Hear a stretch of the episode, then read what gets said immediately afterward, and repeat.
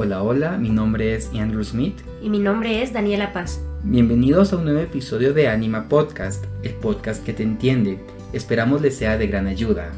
Recuerden seguirnos en nuestras redes sociales, como en Instagram, arroba animashela, WhatsApp al número 3574-1746 o en Facebook como Anima, Clínica Psicológica. Pueden escribirnos cualquier duda que quisieran resolver en próximos episodios o darnos sugerencias de temas que les gustaría escuchar. Que lo disfruten. Muy bien, entonces nuestro episodio del día de hoy es el por qué ir a terapia. Queremos hablar un poco sobre los motivos, sobre cómo decirle a nuestros papás que queremos ir, uno como padre, cómo debe abordar ese tema con, sus hijos y también cómo los padres deben llevar a sus hijos pequeños. Queremos hablar un poco sobre cómo identificar las señales, tanto de, de nuestros hijos o de otras personas como nuestras propias señales y en sí hablar en general sobre este tema, ya que nos hemos dado cuenta que hay personas que no siempre logran identificar estas, eh, estas alertas, estas señales para ir a terapia.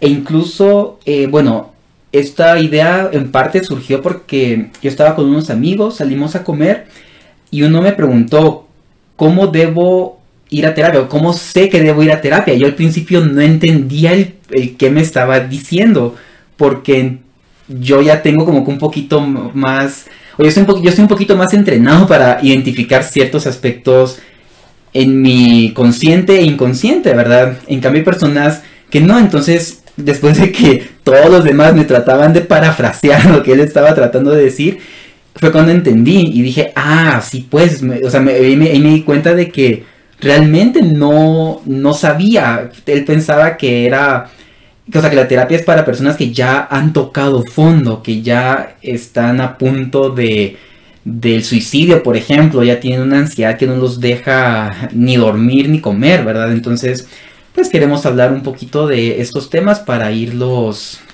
eh, ¿qué? desestigmatizando un poco. Sí, exactamente. Creo que es un tema bastante interesante. Creo que a todos nos, nos interesa de alguna manera.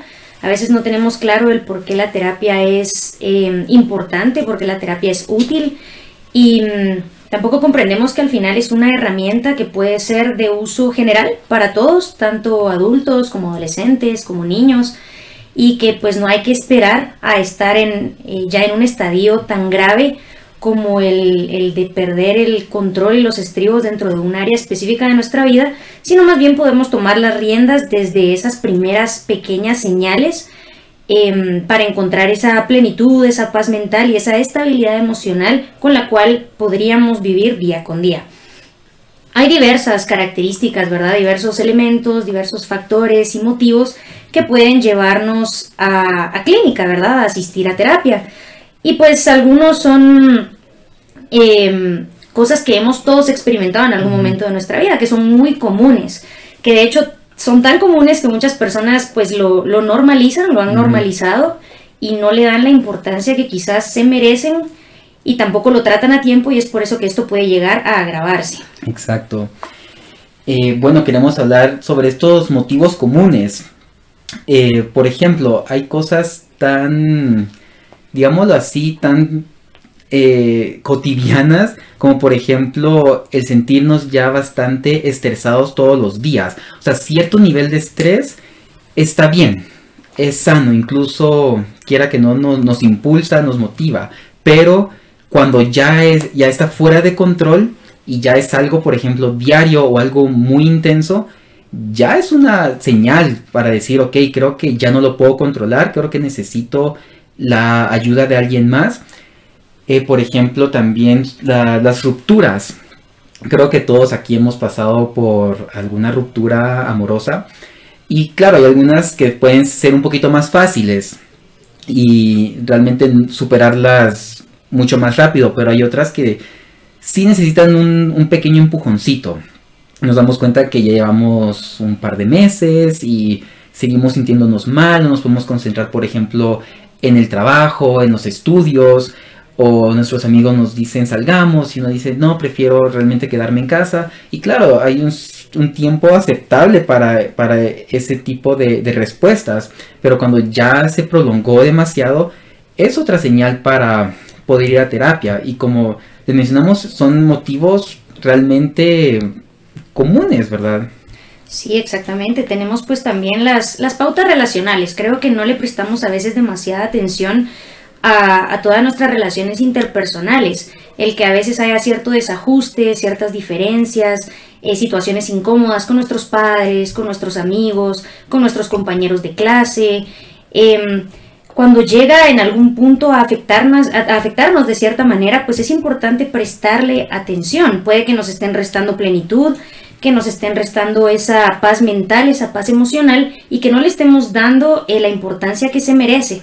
Siempre es bueno tener a alguien con quien hablarlo, con quien expresarlo e incluso pues no solamente el, platicarlo con un amigo o platicarlo con, con alguna persona cercana, sino el fin de buscar herramientas, de buscar instrumentos para poder abordar estas situaciones que al final de alguna forma nos están Em, llevando a no sentirnos totalmente plenos, a no sentirnos totalmente bien.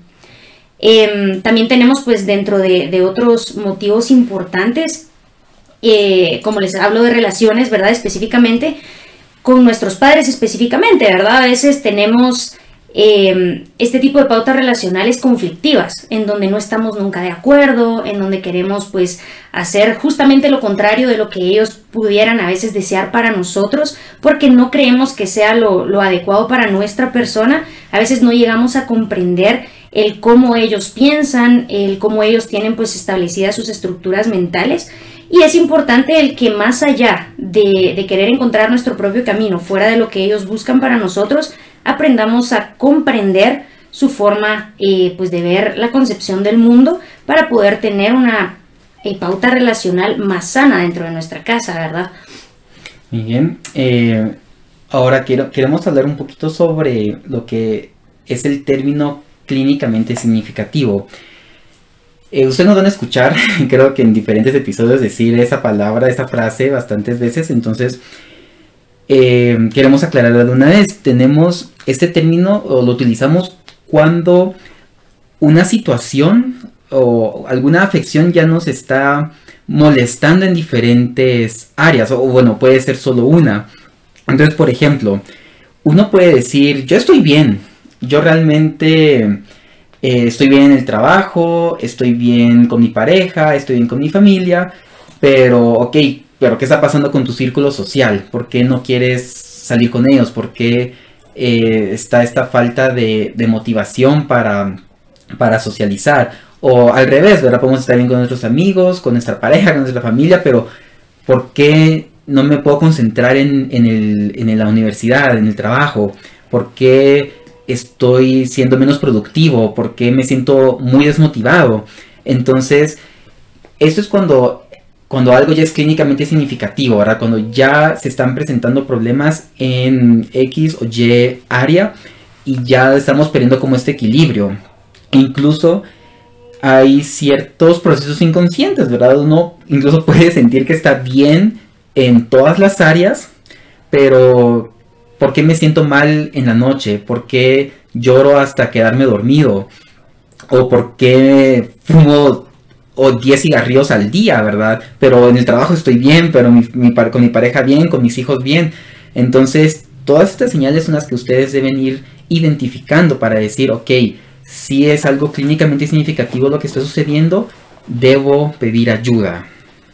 Sí, exactamente. Creo que dentro de, esto, pues llegamos a la, conclusión de que la terapia, pues no solo nos ayuda a encontrar herramientas para poder desenvolvernos en el día a día, sino más allá de eso, tal vez un simple proceso personal, el comprenderme mejor, el explorar mis estados de ánimo, el entender de mejor manera mis comportamientos, no vivir en piloto automático, sino tomar las riendas de, nuestra vida, de nuestras decisiones, eh, encontrar nuevas perspectivas, no continuar con nuestras mismas estructuras mentales todos los días, sino más bien buscar ese punto de evolución de comenzar ese cambio hacia adentro para poder vivir mejor. Creo que a todos nos, nos sienta bien el que alguien nos escuche y que más allá de eso pueda darnos ciertos instrumentos para poder desempeñarnos mejor en cosas tan sencillas como relacionarnos, como salir o como ciertas prácticas como por ejemplo beber o los cigarrillos que no son malos hasta cierto punto, ¿verdad? El tener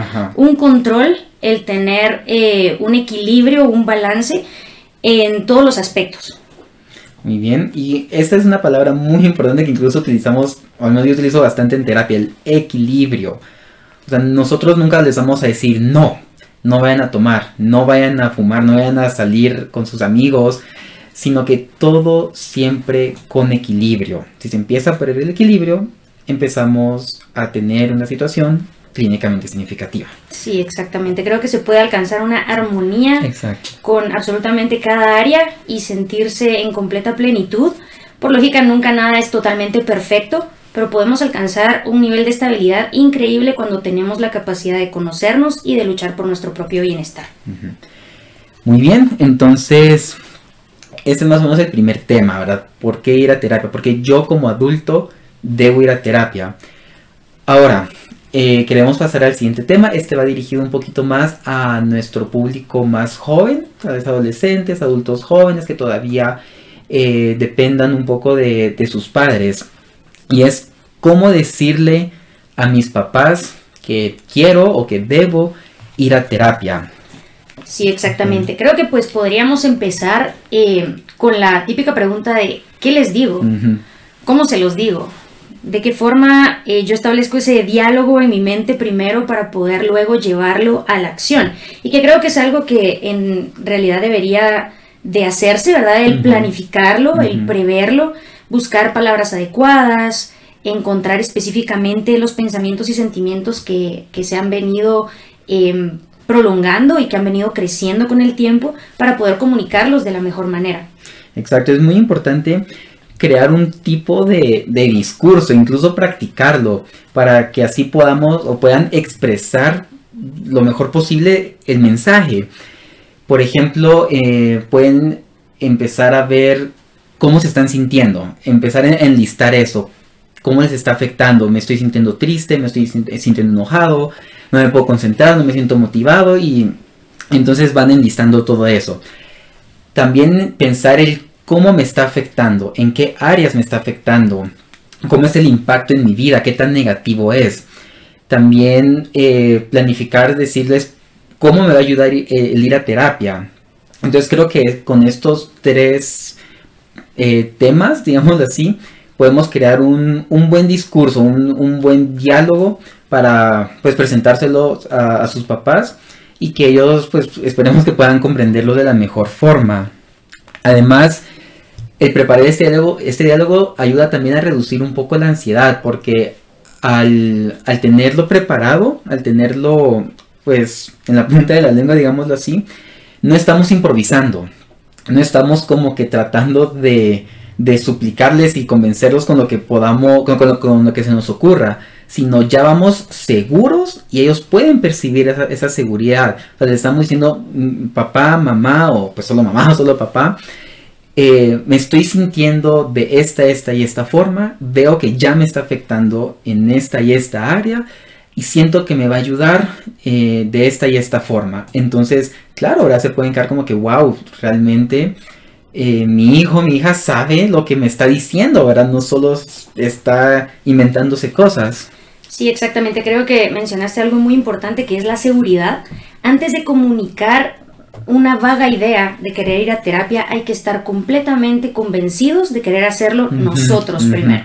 El hecho de que yo me diga a mí mismo, sí, creo que este es el momento, creo que no puedo con mis emociones o creo que esto está siendo sumamente difícil para mí, estoy convencido de que quiero ir, de que realmente no me voy a hacer hacia atrás, no me van a dar nervios exacerbados y después voy a decir mejor no, sino eh, cocinar bien la idea, tener la idea bien, bien, bien establecida para poder comunicarla, como, como tú decías, ¿verdad? De la mejor manera, buscando eh, emociones, buscando pensamientos, cómo me ha afectado y de qué forma considero que esto va a ser una ayuda para mí y que por ende em, va a irradiarlos a ellos, ¿verdad? Porque creo que ese bienestar personal irradia principalmente a nuestra familia.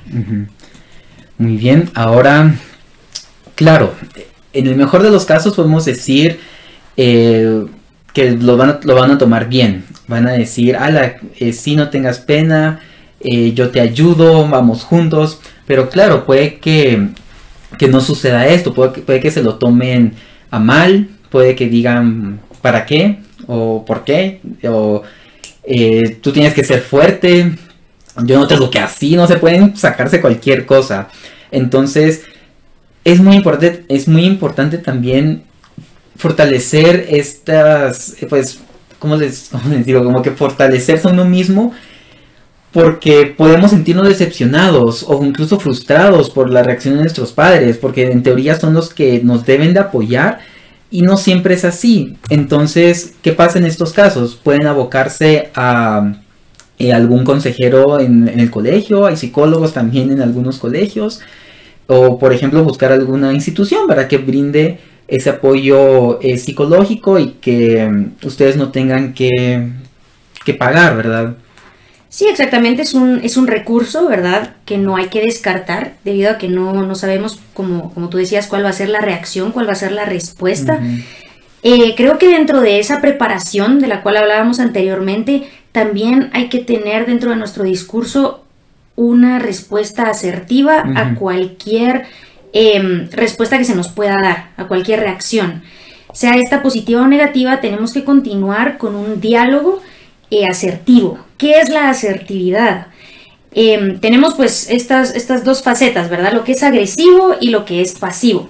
No queremos pasarnos al lado agresivo y entonces comenzar con los gritos o comenzar con los golpes incluso o a decir es que no me comprendes y abocarse a los gritos y no queremos llegar hasta este punto de agresividad ni tampoco el hecho de quedarnos completamente callados y ver que pues no se nos está dando la atención que queríamos y ok, me doy la vuelta y no vuelvo a tocar el tema.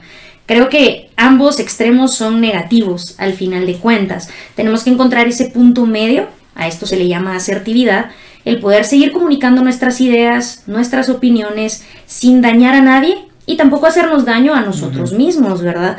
Entonces, independientemente de cuál sea esta respuesta, el poder decirles a ellos que, que claro, ustedes consideran que es algo oportuno, que ya no saben cómo manejarse por sí mismos, que saben que pueden contar porque puede que hayan padres que se sientan ofendidos. Yo puedo apoyarte, yo puedo aconsejarte, porque querés ir con un psicólogo si yo estoy aquí, ¿verdad? Pero a veces eh, necesitamos una perspectiva fuera de nuestra familia. Entonces, el poder comunicarles esto, el querer hablar con alguien que no esté metido en el embrollo, familiar o en, nuestras problemáticas tan de cerca como lo son nuestros padres, ¿verdad? Hacerles ver que a veces necesitamos atención de un profesional que pueda quizás darnos herramientas que dentro de la paternidad no se pueden compartir. Entonces, ya haciéndoles ver esto, es posible ya optar por lo que tú decías, ¿verdad? El, quizás llamar al colegio y que nos propongan a un consejero estudiantil o asistir a algún centro en donde ofrezcan esta atención psicológica sin la necesidad de, tener el recurso económico que podrían proveer nuestros padres. Muy bien, entonces, para que esto sea un poquito más fácil, creo que es muy importante saber cuándo es el mejor momento para tocar este tema. Eh, nosotros les, podemos recomendar que busquen un momento en el que sus papás tengan toda la, atención hacia ustedes. Es decir, que no, que no estén viendo tele, que no estén manejando, estén ocupados en el trabajo, viendo las facturas para declarar impuestos, ¿verdad? O sea, tienen que estar realmente en un momento tranquilos y, bueno, un momento tranquilo y abordarlos de esa forma. Eh, es un momento en el que ustedes también deben estar bien, deben sentirse seguros, deben sentirse confiados. No, por ejemplo, un día antes de, un examen, una exposición importante, porque tienen ese estrés encima y después se van a meter en esa otra situación que puede llegar a ser estresante. Entonces ustedes también tienen que estar bien, tienen que buscar ese momento perfecto. Sí, exactamente. Em, hay que ser oportunos, ¿verdad? Creo que dentro de esa preparación es importante siempre eh, pensar en el momento adecuado. Y creo que en primer lugar buscar nuestro momento adecuado, el que yo me sienta bien conmigo mismo primero, el que yo me sienta finalmente seguro para poder eh, comunicarlo de la mejor manera y que el espacio provea, ¿verdad? En lugar de restar esa estabilidad que estamos buscando. Exacto, y en todo caso intentamos, intentamos y no llega este momento, ustedes busquen, ustedes háganlo, ustedes tienen que crear ese espacio, ese momento, también eso está en sus manos. Claro, exactamente, no podemos vivir esperando que, que, todas las situaciones se ajusten y se alineen, sino más bien uno puede, como tú decías, crear, uno puede generar ese espacio en el cual pueda haber comunicación, ¿verdad? Prepararlo, quizás, decirle, mami, papi, o papá, mamá, ¿verdad? ¿Podríamos hablar esta noche? Prepararlo de alguna manera, ¿verdad? Para que sepamos que el espacio va a estar dedicado a nuestras necesidades, ¿verdad? Muy bien. Ahora, una de las partes más importantes de, este episodio. ¿Cómo reaccionar o cómo abordar si mi hijo o hija me pide ir a terapia? Sí, este va dirigido ya específicamente a ustedes, papás, y a alguien que nos esté escuchando. Eh, bueno, creo que la palabra clave aquí es empatía. Es muy importante escuchar lo que nuestros hijos nos están diciendo porque, pues como hablamos antes, seguramente lo prepararon, seguramente em, trataron de crear un, un diálogo con ustedes adecuado para poder expresar esa idea. Y creo que lo mínimo que se puede hacer es realmente escucharlos y tener empatía, ponerse en sus zapatos y decir, eh, ok, el, problema de mi, no, el problema de mis hijos eh, son igual de importantes que los problemas que yo tengo, no, debo minimizarlos. Claro, exactamente. El que nuestros hijos sean jóvenes no quiere decir que no estén sufriendo, que no se estén sintiendo tristes o encolerizados, que una situación que quizás para nosotros como adultos parezcan pequeñas, em, pues no quiere decir que eso no esté afectándolo de cierta manera, ¿verdad? A mí me, me ocurrió hace poco, ahora que hemos pues estado atendiendo pacientes, ¿verdad? Y a veces pues llega uno a casa y cómo te fue, pues bien, y ya tenés pacientes, sí, la mayoría jóvenes, sí, son jóvenes, ¿verdad? Y pues estábamos cenando y, mi papá estaba sentado precisamente justo eh, platicando con, conmigo acerca de esto, estaba mi hermana que, que tiene 21 años. Y, y entonces cuando yo mencioné que sí, que la mayoría de pacientes eran jóvenes, su comentario fue el siguiente, él me dijo, bueno, pero ¿y qué problemas puede tener uno a esa edad?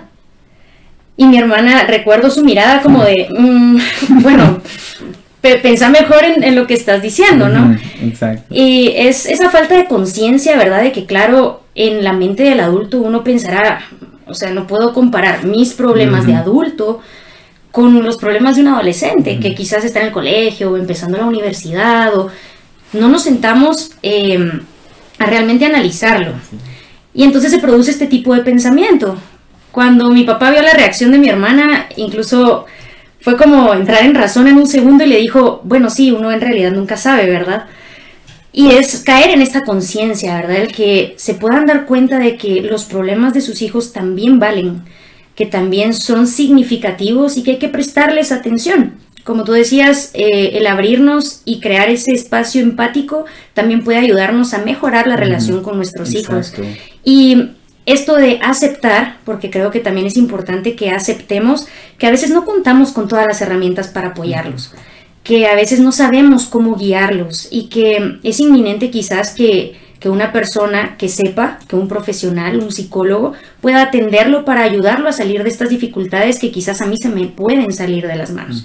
Entonces, em, es eso, ¿verdad? Y, que también pues es muy importante más allá de, de, solo aprobar o venir y decir, bueno, sí, dale, anda al psicólogo, el involucrarse. Exacto. Es muy importante formar parte de ese proceso, que ellos vean que para nosotros también es algo positivo. Em, quizás llevarlos a la terapia, irlos a traer, preguntar cómo te fue, ¿verdad? Creo que son cosas importantes. Exacto. Em, cuando, eh, bueno, la primera ves que fui a terapia, yo tenía 19 años, ajá, 19. Y a pesar de que yo ya estaba en segundo año de psicología, era eso de no sé cómo hacerlo, no sé cómo buscar a un psicólogo, qué, qué, digo, qué hago, a dónde voy. Y mis papás, más que todo mi papá, me ayudó bastante. Él fue el quien estuvo preguntando con sus conocidos, alguien le recomendó a alguien, me dijo, mira, ya hice tu cita, de tal día eh, a tal hora en la mañana. Incluso él me acompañó y créanme, se siente muy bien. Y realmente se siente esa confianza, esa, esa calidez y, esa sensación de decir que qué bonito, qué bueno que, que, mis papás me estén apoyando en esto.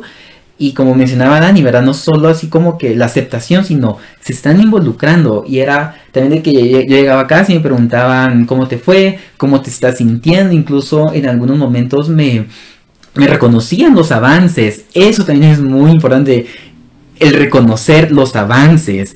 Porque, eh, bueno, puede que, que el hijo esté teniendo un problema en casa y está yendo a terapia y ustedes como padres, ustedes como padres, perdón, ustedes como padres están viendo ese avance, pero deciden no decirles nada, es un poco desmotivante también para ellos, porque quiera que no esas palabras de apoyo que, que vienen por esas personas tan importantes como los padres, motivan aún más. Y entonces uno dice, estoy haciendo esto bien, voy a continuar, quiero quiero eh, terminar este proceso, ¿verdad? Quiero llevarlo hasta, hasta el fin y ser la mejor versión de mí que, puedo ser. Entonces, eso es lo que tenemos para, decirles a ustedes. Sí, exactamente igual. Quería agregar, ahora que mencionas eh, esto, que si bien es cierto que es muy importante el que estén involucrados, para todo hay un equilibrio. Em, no podemos inmiscuirnos de más en el proceso personal de nuestro hijo. Eh, sabemos que, claro, son jóvenes que están aprendiendo, que están creciendo, quizás queremos estar presentes en todo el proceso, conocer absolutamente cada punto y cada coma, pero hay que respetar también ese espacio de privacidad en su proceso personal.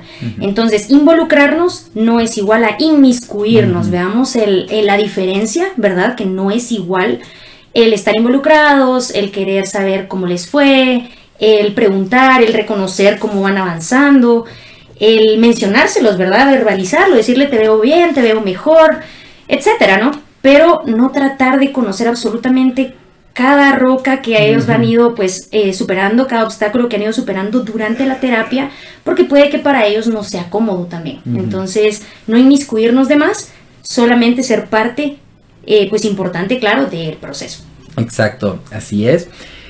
Y entonces, eh, como padres tenemos que decir, bueno, este ahorita que estamos hablando para, para ustedes, padres de familia, queremos también hablarles de cómo saber cuándo llevar a mi hijo pequeño, porque es diferente cuando es un adolescente que nos pide, quiere ir a terapia, que un niño de 5, 6, 7, 8 años que realmente no conoce o no tiene estas eh, habilidades o capacidades para poder pedir ir a terapia. Entonces, aquí ya es, si es trabajo de ustedes ver eh, ciertas señales en la actitud de sus hijos. Sí, exactamente. Con eh, chicos pues pequeños hay que prestar muchísima, muchísima atención, ¿verdad? El que tratemos de conocer bien a nuestros hijos para que si en algún momento vemos un cambio significativo, pues tomemos las riendas del asunto y podamos proveerle la atención que él necesita. Em, esto pues claro puede incluso alargarse hasta la adolescencia, porque quien quita y, mi hijo adolescente no puede acercarse y decirme necesito ir a terapia, o no conoce lo que es la terapia, o quizás no, no sabe que hay un recurso como tal que es la terapia. Entonces también podemos proponérselos, ¿verdad? Em, pero hay que ver las señales, como tú decías, creo que las señales son bastante importantes. Podríamos empezar diciendo el estado de ánimo, el que estemos anuentes y atentos a esos cambios emocionales que cambios emocionales pues siempre hay, pero que cuando vienen a ser significativos o cuando vemos que el cambio es constante, pues ya hay que prestarle atención, hay que buscar un porqué, hay que tratar de abogar por ese cambio anímico, ese cambio emocional. Asimismo, los cambios de conducta, ¿verdad? Estos son mucho más observables. El que de pronto ahora mi hijo se porta muy agresivo y le pega a sus compañeros en el colegio. O de pronto eh, mi chiquito se volvió a hacer pipí en la cama. O quizás ahora grita todo el tiempo, o está molesto conmigo todo el tiempo. Todo esto tiene una razón de ser y a veces no podemos explorarla o no sabemos cómo. Y es cuando es importante, ¿verdad?, optar eh, por un psicólogo, por un terapeuta. Creo que también es importante mencionar la adaptación, el que sea muy difícil para ellos adaptarse a un nuevo lugar, como ir al colegio, esa primera llegada al colegio o esa primera llegada a la universidad, o por ejemplo nos mudamos a un nuevo barrio, a un nuevo condominio. eh, todo todos estos cambios hay que checar, ¿verdad? Eh, la capacidad de adaptación, porque puede eh, convertirse en un problema que para ellos sea como estarse ahogando, ¿verdad? El no saber cómo manejar tantos cambios. Exacto, entonces, em, el, o sea, el, origen, perdón, una de, las causas de, muchos, de, muchas, de muchas problemáticas en los niños viene a ser este problema de adaptación. Porque uno como padre puede decir, pero estamos, estamos bien, o sea, la relación está bien entre nosotros, eh, no estamos peleando así entre mamá y papá, eh, le damos eh, educación, atención, amor, pero algo incluso tan sencillo como la llegada de un nuevo hermano puede desequilibrar todo, o sea, todo puede ir perfecto, padres que se aman, padres que aman a, su hijo, que eh, ven películas juntos, que juegan juntos, etcétera, pero de repente la mamá está embarazada, y el hijo viene y se siente destronado, ¿verdad? O sea, se siente como eh, desplazado hasta cierto punto. Ya no voy a ser eh, el, centro de atención, digamos así. Entonces, ir notando todas esas cosas, como Dani también hablaba sobre la, mudanza, por ejemplo. Es, un, por ejemplo, un niño pequeño que tiene a sus amigos en el colegio y ahí lleva qué sé yo, tres años yendo a ese colegio, tiene sus amigos cercanos y de repente nos mudamos a otra ciudad, hacer amigos nuevos, adaptarse a un nuevo colegio. Es un poco difícil. A pesar de que todo esté bien en casa. Sí, exactamente. Como decíamos, ¿verdad? Esas pautas de conducta. Hay que prestarle mucha atención a la conducta. Eh, también podemos mencionar que ponte de repente se aíslen, se encierran en su cuarto, no quieren salir o no se quieren levantar en las mañanas o, hay mucha más necesidad de afecto. También puede pasar que pronto se portan súper, súper, súper cariñosos, quieren estar todo el tiempo pegado a uno y puede que uno piense qué lindo, ¿no? Qué bonito que, esté tan cariñoso, pero, pero ¿cuál es el motivo? ¿Algo estará pasando? Puede ocurrir. Y claro, no podemos descartar, porque creo que esto se da mucho, que son los problemas de aprendizaje, ¿verdad? Em, el que pongamos atención si hay algo que se le dificulta mucho en la escuela, em, el que le busquemos un motivo, ¿verdad? A veces solo etiquetamos ay, es que este no aprende, va, o incluso a veces usamos palabras hirientes, que es menso o que es tonto, no tenemos nunca que usar este tipo de etiquetas con nuestros chicos porque no sabemos realmente si esta problemática puede ser clínicamente significativa, ¿verdad? Como mencionábamos al inicio. Entonces, prestar atención a cada área, eh, de nuevo menciono, sin inmiscuirnos, pero sí prestando mucha atención, siendo atentos, estando alerta para saber si nuestro chico, ¿verdad?, necesita eh, atención personalizada. Así es, perfecto. Entonces, bueno, creo que abordamos ya los, los cuatro temas. Y así hemos llegado al final de este episodio. Esperamos contar con ustedes para la próxima.